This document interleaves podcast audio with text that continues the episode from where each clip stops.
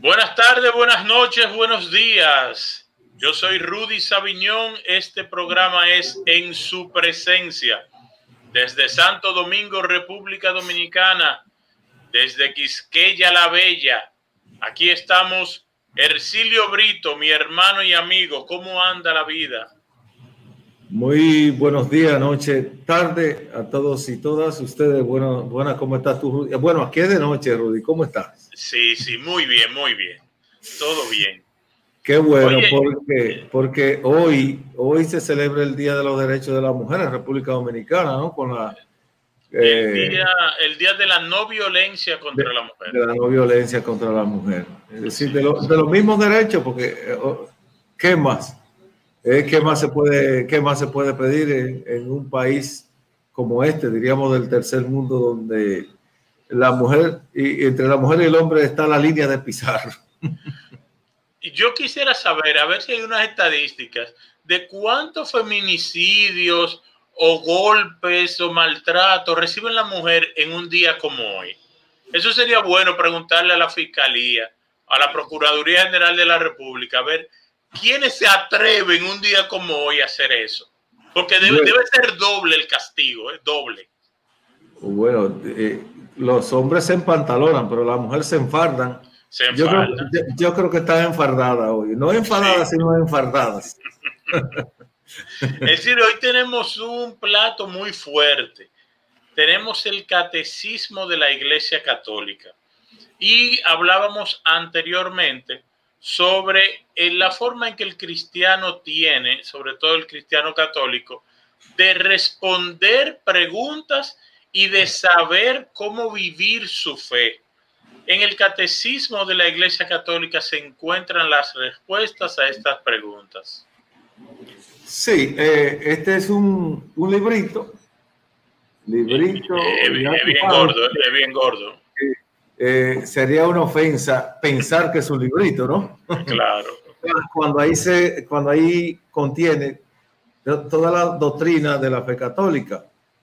Y y no, y no de la católica, porque hay otras que, que no diríamos que nos copian, sino que, que, ni se alejan siquiera, solamente tienen nominaciones, diríamos, diferentes, pero que se lleva, eh, tienen una vida prácticamente católica con, todo, con todos los elementos dogmáticos que, que encierra el catolicismo, pero se llaman diferentes. De todos modos, eh, el catecismo eh, vendría siendo el contenido total de eh, la doctrina eh, que un, católico un cristiano debe tener sobre su religión, sobre su vida religiosa, sobre su práctica religiosa, sobre su vida sacramental y sobre todas aquellas cosas que los acercan a Dios y, lo ayudan a vivir una fe, diríamos, intensa dentro de la comunidad donde viven. Silvio, normalmente uno entiende que el catecismo es para los niños, sobre todo los que no han hecho la primera comunión. Eso es, tú lo mandas al catecismo para que ellos eh, estudien, para que hagan su primera comunión. Pero luego eso se olvida y entendemos como que los adultos no necesitamos catecismo ni tenemos por qué saber eso porque ya lo sabemos. Sí, eh, si uno no quiere que un canon se le, se le atraviese delante o, un, o uno de los códigos que, que, manejan la vida civil también, eh, pues lo mejor sería aprenderlo para no, ¿verdad? Para que no se le crucen y no se tropiece con ellos. Pero eso pasa también con la, con la fe. Si tú vives la fe, si tú quieres vivir la fe, pues aprende todos aquellos elementos que intervienen, diríamos, en la vivencia de la fe. Y el catecismo, eh, diríamos, es la, la parte eh, teórica que debemos conocer para tener una práctica eficaz, diríamos, de nuestra vida cristiana dentro de la Iglesia Católica. Eso, eso, eso es algo un poco también una interpretación peregrina, entender que son los niños los que tienen que, que participar y aprender catecismo Y eso es una interpretación peregrina que se le ha dado a partir de que eh, se le enseña sobre los sacramentos de iniciación para ellos eh, practicar eh, y, recibir la primera comunión. Bueno, diríamos en, la iniciación en el conocimiento de la fe cristiana, pero oye, eso es increíble. Deuteronomio 5.6 dice, escucha Israel, el Señor nuestro Dios solamente uno. Y entonces es una práctica que tú tienes que tener y, que se la tiene que enseñar a los niños. El Señor es solamente uno eh, y, obedecerá, eh, vivirá, creerá eh, en el Señor y se lo enseña esa fe, esa fe tú tienes que transmitírsela a los niños. Es decir, es un compromiso nuestro como, que, no, que no es del, Nuevo Testamento, que viene del Antiguo Testamento, y, por eso era que la enseñanza del Antiguo Testamento era oral, porque no había escritura. todos decían de, memoria. Así también era el código de Hammurabi, unos, unos 2500 años antes de Jesucristo, la práctica del código de Hammurabi era así, también era oral. Aunque ellos tenían una cultura de, de escritura cuneiforme, cuneiforme y encontramos muchísimas cosas por ahí en piedra escrita del código de amor era, oral, había una casta sacerdotal que estaba obligado a enseñarlo. Y así también era eh, el, pueblo de Israel. Había que enseñarle a los hijos y se la hay que, y hay que repetírsela yendo de camino acostado y levantado, dice Deuteronomio. ¿Por qué significa eso? O que si tiene que repetírsela yendo de camino acostado y levantado, no era leérsela, sino era enseñársela y dar ejemplo de ello. Pero el catecismo, el catecismo nuestro, el católico, que está, que es esta edición del, del año 1992, ¿verdad? Y que es el resultado de una reflexión que viene arrastrándose desde eh, el Concilio Vaticano II, pues es un es un, no es un mamotreto, es una monstruosidad, diríamos, es lo contentivo que nosotros tenemos para vivir nuestra fe. Y se divide en cuatro partes, en cuatro partes, digamos, vamos a ver, tiene una estructura. Eh, la parte que tiene que ver con la fe, que es la primera parte donde, que, que, la trata el, que la trata el credo, el credo en todas sus partes. Acuérdense que el credo es nuestra profesión de fe es decir, parece pequeño porque yo lo puedo repetir, pero entonces si me pongo a reflexionar sobre cada una de sus partes, nos vamos a dar cuenta de que eh, hay eh, todo un montaje que nos llevaría años, que nos llevaría años. Y, ahorita le voy a, profundizar un poquito más sobre esa parte que es la que, una de las que más me interesa para la actualidad, el tema de la fe. Es decir, el credo, porque el credo hoy, hoy, hoy, esa profesión de fe que nosotros hacemos tenemos, tiene una gran amenaza que quiero señalar ahora. Eh, está la segunda, una de, de, las partes que es el que tiene que ver con la moral, con la costumbre, con la fe y, y, la vivencia. Eso, ese, ese tiene que ver con los mandamientos. Es un, un estudio de los mandamientos, ¿verdad? es decir, la vida moral, ¿eh? de práctica moral, la vivencia y, la interrelación entre, entre, los, entre los cristianos, la creación de una, de una cultura cristiana, de una comunidad cristiana. Entonces tenemos en tercer, en tercer plano también tenemos los sacramentos. Los sacramentos que, bueno, son siete, pero hay una división entre ellos, que es bueno que, que nosotros los católicos conozcamos esa división, que también voy a hablar de ellos.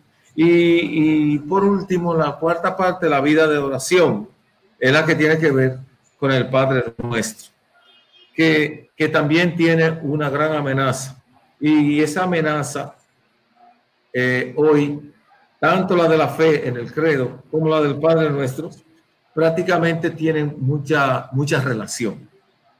Eh, estas cuatro partes, por ejemplo, los sacramentos tienen una gran división que es eh, una parte que tiene que ver con los sacramentos de servicio, eh, del servicio, que es el matrimonio y es el orden sacerdotal.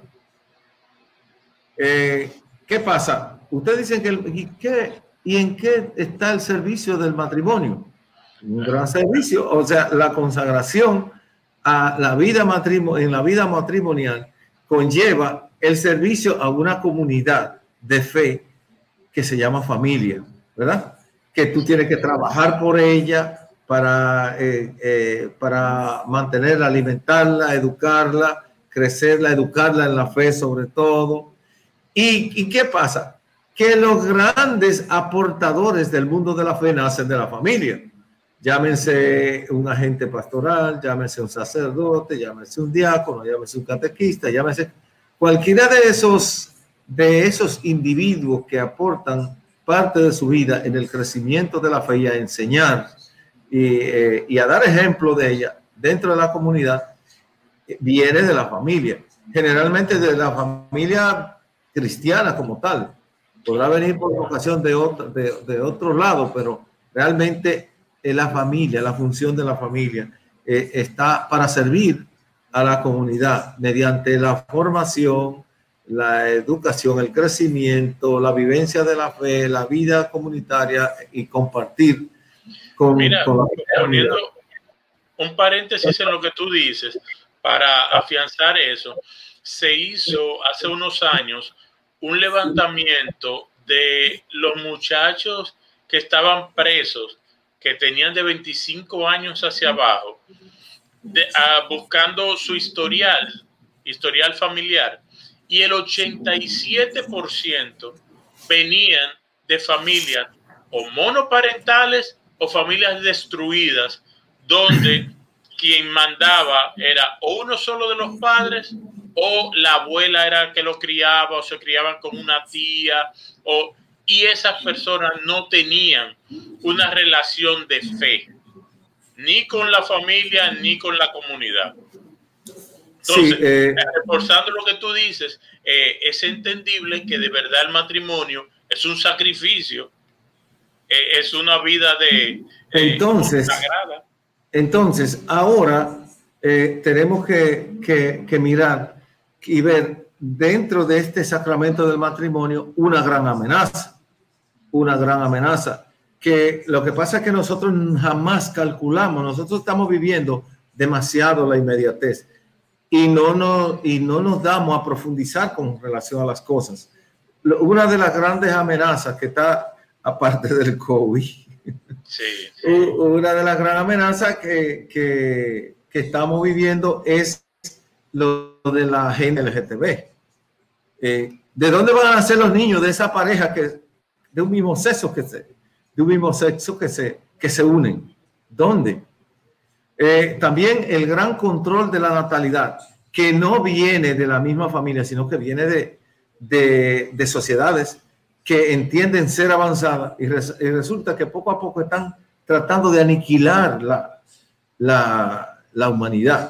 Es una gran amenaza para la familia también eh, el, el, consumo de droga, es decir, la, la globalización de los vicios porque muchos dicen que estamos bien con la globalización, porque la sardina que, que yo no sé si es que no, no la quieren en Noruega o en, o en Suecia o en Terranova, esos sitios de por ahí donde son grandes centros pesqueros, o del cono sur de por allá de Chile, la que no la necesita la quieren mandar para acá. No solamente es eso lo que viene, también vienen los vicios.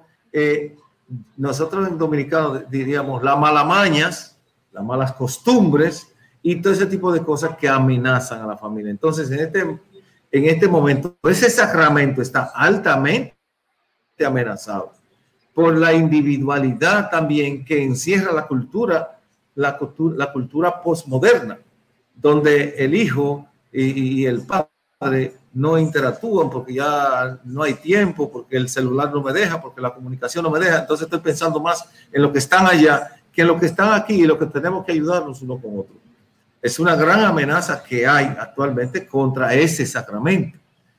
Pero eh, eh, las cosas de Dios siempre van a, existir. Eh, pero hay que resistir. Hay que resistirle firme, firmes en la fe.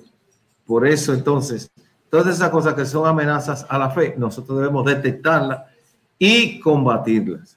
Eh, está también el, el orden sacerdotal, es un es un sacramento de servicio también, el sacerdote que está al servicio del altar y al servicio de la comunidad, que es eh, eh, prácticamente que es un, un representante de Cristo de la comunidad, que es la antorcha encendida que tiene que iluminar a los demás. Entonces, es un servicio constante al Señor a través de la, de la comunidad y también el que está llamado como tal a celebrar la Eucaristía, es decir, hacer presente la figura de Cristo en la comunidad a través de la, del sacramento de la Eucaristía. Entonces, es un, uno, de, uno de los sacramentos del servicio. Los dos, repito, para lo que para lo que se conectaron hace un segundo, los dos sacramentos de servicio son el matrimonio, donde tú sirves desde la familia, y el sacramento de eh, sacerdocio o sacramento del orden sacerdotal que se sirve desde el altar y de ahí se ilumina la comunidad. También eh, hay, uno, hay dos sacramentos que son de curación. Uno de curación del alma y el otro del alma, del alma y cuerpo, que es la reconciliación. Eh, cuando hablo de curación del alma, estoy hablando de que el alma en pecado, el alma está enferma un, un, alma eh, atacada y, maltratada por el peso del pecado y de la culpa está enfermo. Y la reconciliación es el, proceso de sanación y curación de esa, de esa alma y, la reintegración al mundo de la fe y, y, el restablecimiento de los lazos de gracia que nos unen a nuestro Señor Jesucristo. Ese es una, uno de los sacramentos de, de sanación o de curación, que es la reconciliación. Y el otro es la unción de los enfermos, que tiene que ver también con la, eh, con la sanación tanto del cuerpo como del alma en los últimos momentos de la vida. La unción de los enfermos a veces extrema unción y a veces unción de los enfermos, enfermos que también se restablece porque encuentran la reconciliación y también en los instrumentos del Señor, que son los médicos y la medicina, vuelve a restablecerse la, la, salud en ese, en ese cuerpo y en esa alma. Esos son los dos sacramentos de curación. Entonces tenemos eh, tres sacramentos que son, que son sacramentos de iniciación, que es el bautismo, eh, la, la confirmación y la Eucaristía. Algunos dicen que la Eucaristía no es un sacramento de iniciación, pero claro que sí es de iniciación. Eh, ya hablamos del, catecismo, que nosotros a veces pensamos y, lo dejamos a la altura de los niños y, no, nosotros no asumimos la responsabilidad ni de aprenderlo ni de enseñarlo. Pero como cristianos nosotros tenemos que entrar en ese mundo del catecismo, de la catequesis, tanto para recibir como para dar. Eh, el bautismo, por el bautismo es que nos hacemos cristianos que somos llamados a la fe. Eh, la confirmación es una reconfirmación, es decir, un, recordar que soy, eh, que soy bautizado, que soy cristiano y que estoy dispuesto a seguir siendo cristiano y a permanecer toda la vida siendo cristiano. Y la reconciliación es, eh, perdón, la Eucaristía es el sacramento que nos permite participar a plenitud de, de la gracia de la Pascua del Señor.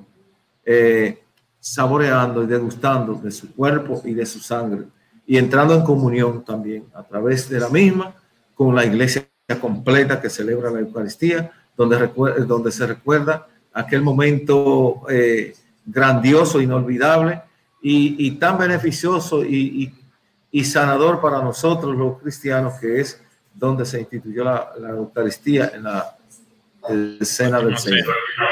Sí, entonces ya tuve, ahí hay todo un entramado en, ese, en, esa parte del catecismo que es eh, la de los sacramentos. Es decir, con mucha amplitud nosotros podemos encontrarlo dentro de ese libro de, del catecismo eh, católico. Eh, Padre bien, digo que quiero tratarlo junto con el credo porque hay una gran amenaza contra, eh, tanto contra la fe, es decir, contra el credo, ese punto del, es un punto donde se extiende bastante también el catecismo, en el tratado, el estudio del credo, y, en el Padre Nuestro, que es la parte que tiene que ver con la vida de oración dentro del catecismo, es el Padre Nuestro. Acuérdense que la, eh, la oración, eh, la oración que el mismo Jesús enseñó y que es el modelo de la oración. Es decir, el, el, Padre Nuestro tú lo vas manejando por partes, lo vas desentrañando por partes y te das cuenta que hay una oración de carácter universal que contiene eh, todo lo necesario para eh, dirigirse al Señor, en el cual le llamamos Padre. Y realmente es Padre nuestro porque somos hijos, hijos de Él. Eh, ¿Cuál es la gran amenaza? Y entonces yo vuelvo a, a, a conectar con la semana pasada, con el tema que tratamos las, las dos semanas anteriores. Es el peligro o la amenaza del cientificismo. Cientificismo. Cuando hablamos de cientificismo, bueno, vamos a decir, muchos dicen, ah, pero se refiere a la ciencia porque suena a ciencia. No, realmente no es la ciencia. Es decir, la ciencia para nosotros, nosotros nos hemos servido de la ciencia como como un elemento fehaciente y, y de creación, diríamos, de inspiración y creación humana, de esfuerzo humano, que nos ha, llevado a desarrollar muchas cosas en el mundo.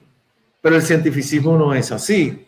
El cientificismo, eh, es decir, es cuando, cuando pensamos que todo se puede manejar por la razón por la razón. Sabes que la razón es la facultad que nosotros, todo, todo humano tiene para pensar y, para, y para reconocer, para inventar, para todo eso que está ahí en nuestro cacume, es la razón.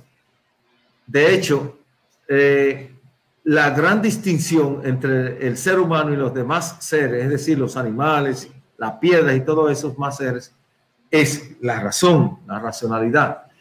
Es decir, cuando el, cuando el hombre vio que el caballo corría mucho, el, hombre cayó detrás de él a ver si, a ver si podía, si podía alcanzarlo, pero como vio que no podía alcanzarlo, un día el hombre estaba subido en la mata de mango y dijo, ah, pero aquí y se le tiró arriba. Y por mucho que corrió el caballo, el hombre y el caballo llegaron juntos porque el hombre iba montado. Entonces, eso es porque el caballo no piensa, pero el hombre piensa. Si el caballo piensa ni se le acerca al hombre para que el hombre no se le monte. Eh, pero el cientificismo es, es, pensar que todo, todo en la vida debe ser manejado por la razón. Que, que incluso, ¿qué hace el cientificismo? Al pensar o querer imponer la idea de que todo podemos manejarlo con la razón, entra en desprecio de la fe. Entra repudio, diríamos, diametral de la fe. ¿Y qué pasa entonces con eso? Que cuando tú anulas la fe de tu vida, anula al Señor, ¿verdad? Anula al artífice de la vida, lo anula, que es nuestro Dios. Y entonces ahí da otro paso. ¿Qué pasa? Que si anula o desprecia la fe, entonces, hay una distanciación del, del cientificista de la vida espiritual. Porque ¿quién es que llena nuestra vida espiritual? El Señor. Y si nos alejamos del Señor, ¿cómo quedamos? Vacíos. Entonces, por, eso ustedes ven que se inventan tantas cosas.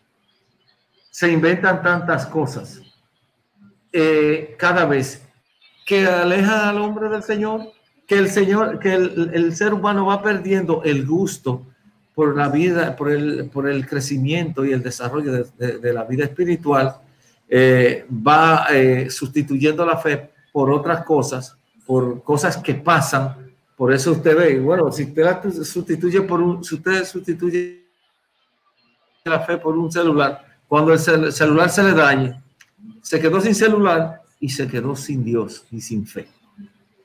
Cuando usted eh, sustituye a Dios por un televisor y, y se dedica a ver sendos disparates de lo que salen por ahí, que lo entretienen, lo animan y lo mantienen. El día que se le daña el televisor, entonces ¿dónde se queda? Oye, el que tiene a Dios en el corazón puede estar sin televisor y no pasa nada porque tiene lo más grande. El que tiene fe en Dios se le puede explotar el celular, reventar, porque eso se te cae y se vuelve pedacito. Y no importa, porque tiene lo más grande, tiene fe. Y tiene fe incluso en que va a conseguir otro. Imagínate. Entonces, eh, el cientificismo eh, es un mal consejero, es un enemigo del catecismo, es un enemigo de la enseñanza, de la enseñanza y, de, y del desarrollo y del crecimiento espiritual eh, eh, es la gran amenaza de los últimos tiempos. Por eso ustedes ven que estamos basándonos demasiado en, elementos y cosas que son desechables, que pasan rápido, pero todo en la vida pasará. Más la palabra de Dios. no pasará. Entonces, fíjate lo que ha pasado con esta pandemia. La gente ha entendido que todo lo que podía ver, todo lo que podía tocar, todo lo que creía seguro en el mundo, no lo era tanto. Que esa seguridad que daban las computadoras, la tecnología, la globalización, esta vida en sociedad, de verdad que no tenía tanto valor como el que le dábamos. Porque fíjate que con la pandemia hemos entendido que lo que de verdad vale, lo que de verdad cuesta, lo teníamos al lado y no lo sabíamos apreciar. Nosotros entendíamos que teníamos que seguir siendo unos verdaderos seres eh, amorfos, que nos íbamos con la corriente y, seguíamos eh, el juego de todo lo que pasara. Si nos decían que allí eh, era lo bueno, seguíamos y cuando nos devolvían, nos devolvíamos. No teníamos como ese principio de entender que lo que de verdad importa, nuestra alma, nuestra felicidad, no estaba en esas cosas, porque las perdimos todas y nos importó más ahora la familia, el amigo, el abrazo a un hermano, el hablar con los viejos, eso nos importa ahora, pero antes de la pandemia eso era algo, como ya lo teníamos, no sabíamos darle valor. Sí, eh, recuerda que la abundancia de los bienes nos lleva al desprecio de los mismos. Y cuando hay muchas cosas en, las cuales poner nuestra vista, muchas veces ponemos la vista en las cosas que no tienen tanto valor, como el comerciante allá en Perla eh, compró el terreno porque sabía que ahí había No compró otros terrenos, había muchísimo terreno por donde podía invertir su dinero, pero él compró el terreno donde sabía que estaba la perla. Sí. El caso concreto de, Marta y María, cuando el mismo Jesús le dice a ella, a, Marta, María, María cogió la parte mejor, eh, déjala tranquila, que ella escogió la parte mejor. Y el comerciante perla fina, cogió la parte mejor. Entonces, es, que nosotros tenemos que, diríamos, dejar de ser tan superficiales en la manera de aferrarnos a las cosas y, discriminar entre las cosas que son dura, duraderas y las que son desechables. Pero mira el, valor, los valores eh, eh, los valores son cosas que, que están siempre nosotros. Es decir, la amistad eh, siempre está. La amistad es lo mismo en hace 10 siglos que, que hoy. La bondad es la misma hace 20 mil años que hoy. Entonces, son eh, elementos que duran y esos elementos en que duran, duraderos, es decir, en los valores, es que debe descansar nuestra fe, nuestra confianza. Y, Dios es eterno. Entonces vamos a, poner la confianza en Dios. Es decir, eh, y que tú tienes, que nosotros estamos haciendo un programa y unas enseñanzas para cristianos católicos. Este programa no está a una gente de afuera. Lo que le estamos diciendo a los cristianos en general, que pongamos nuestra mirada en el Cristo, más que en las cosas materiales. Porque si lo estamos haciendo nosotros, ¿qué le dejamos a los de afuera? Sí, esa es una, esa es una, esa es una preocupación que debe manejarnos eh, y conducirnos y hacernos volver la mirada al, Cristo Salvador.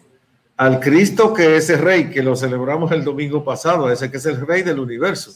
Eh, fíjate, fíjate ahí, por ejemplo, en la misma, y, y a veces también me da lástima porque oigo muchas predicaciones que, que son que en el momento probablemente nosotros eh, nos ayuden a reflexionar. Pero, por ejemplo, oye, ¿cuántos títulos hay para alabar a una persona que se subió allá en un trono y que está dominando todo? Rey, príncipe, monarca, eh, eh, el, es el, puede ser tirano, puede ser lo que sea. Oye, pero a Cristo nosotros podemos, podemos eh, mencionarlo dentro de, los límites de su realeza, es decir, de, su ser rey. Podemos decir el grande, el, a Dios podemos decirle Padre, a Dios podemos decirle mi corazón, a Dios podemos decirle nuestro amor, nuestra fe, nuestra ilusión, nuestro nuestra mejor elección, eh, la esperanza, el, ejemplo, el prototipo, el paradigma, todo eso nosotros lo podemos decir. Y si nosotros, vamos a poner en, eh, una hipótesis, en la homilía del domingo, nos poníamos a reflexionar y, le, y nos paramos delante de la, de, la persona, de la asamblea y preguntamos, ¿Cómo tú entiendes que es Cristo para ti? Yo diría Rey. El otro dice, ¿cómo entiendes tú que es el Señor para ti? Padre. ¿Cómo tú entiendes? Vamos a encontrar muchísimos títulos. y, si, y si juntamos todos, todas esas ideas que tenemos de Dios, porque yo te voy a decir una cosa, nuestra misma racionalidad lleva a que cada, a que sea el mismo Dios y a que casi todo el mundo tenga una idea diferente pero la idea que tiene de Dios, aunque sea diferente la del otro a la mía, va a tener el toque de realeza, ¿verdad? Que conlleva, eh, que conlleva esa, esa gran persona de nuestra fe, ese gran personaje, ese gran protagonista de nuestra fe, que se llama Jesucristo. Así es. Bueno, Ercilio, ya nos hemos pasado tiempo como siempre pero eh, qué bueno que hemos tratado estos temas y que lo hemos tratado, eh, aunque ha sido apresurado, pero lo hemos condensado. Hemos visto la lectura, lo que se divide el catecismo, hemos hablado de las amenazas que tenemos a algunos sacramentos y la amenaza que tenemos a nuestra fe cristiana en esencia. Esto ha sido maravilloso. Esperemos que nuestra audiencia siga profundizando en este tema. Entienda el catecismo, busque ese libro, entienda cada uno de esos pasos para seguir viviendo la fe cristiana. Sí, y, entender que el catecismo no es para niños, sino que es para todos. Para todos. Y que nunca se deja de aprender. Todos los días aprendemos algo. Siempre. Esa, esa, es, esa es la enseñanza de la iglesia el aterrizaje de la, de la, de la fe de, de, nuestra iglesia. Y la puesta al día de nuestra fe. Es decir, la actualización. Es decir, si usted, si yo, si usted y yo no manejamos el catecismo, nunca lo miramos, nunca estudiamos uno de esos temas, no nos vamos a actualizar en la fe. Nos vamos a quedar, bueno, no sé cómo lo estamos celebrando algunos, la, la misa de, con el sacerdote de espalda. Porque, porque entonces, eh, yo, bueno, creo que ya hay una simbiosis, ¿verdad? Un, una, hemos recogido bastante, eh, bastante temas y ya estamos dando la misa de frente. Pero, pero sí, ciertamente creo que hace falta una dosis de catecismo a cada uno de nosotros para que también todos juntos podamos vivir al mismo ritmo esa fe cristiana que es la que nos va a salvar. Amén. Bueno amigos, muchísimas gracias de nuevo por el placer de su sintonía. Esperamos contar con ustedes cuando hagamos otra edición más de En su presencia. Gracias, Ercilio. Bendiciones a toda nuestra audiencia. Hasta la próxima.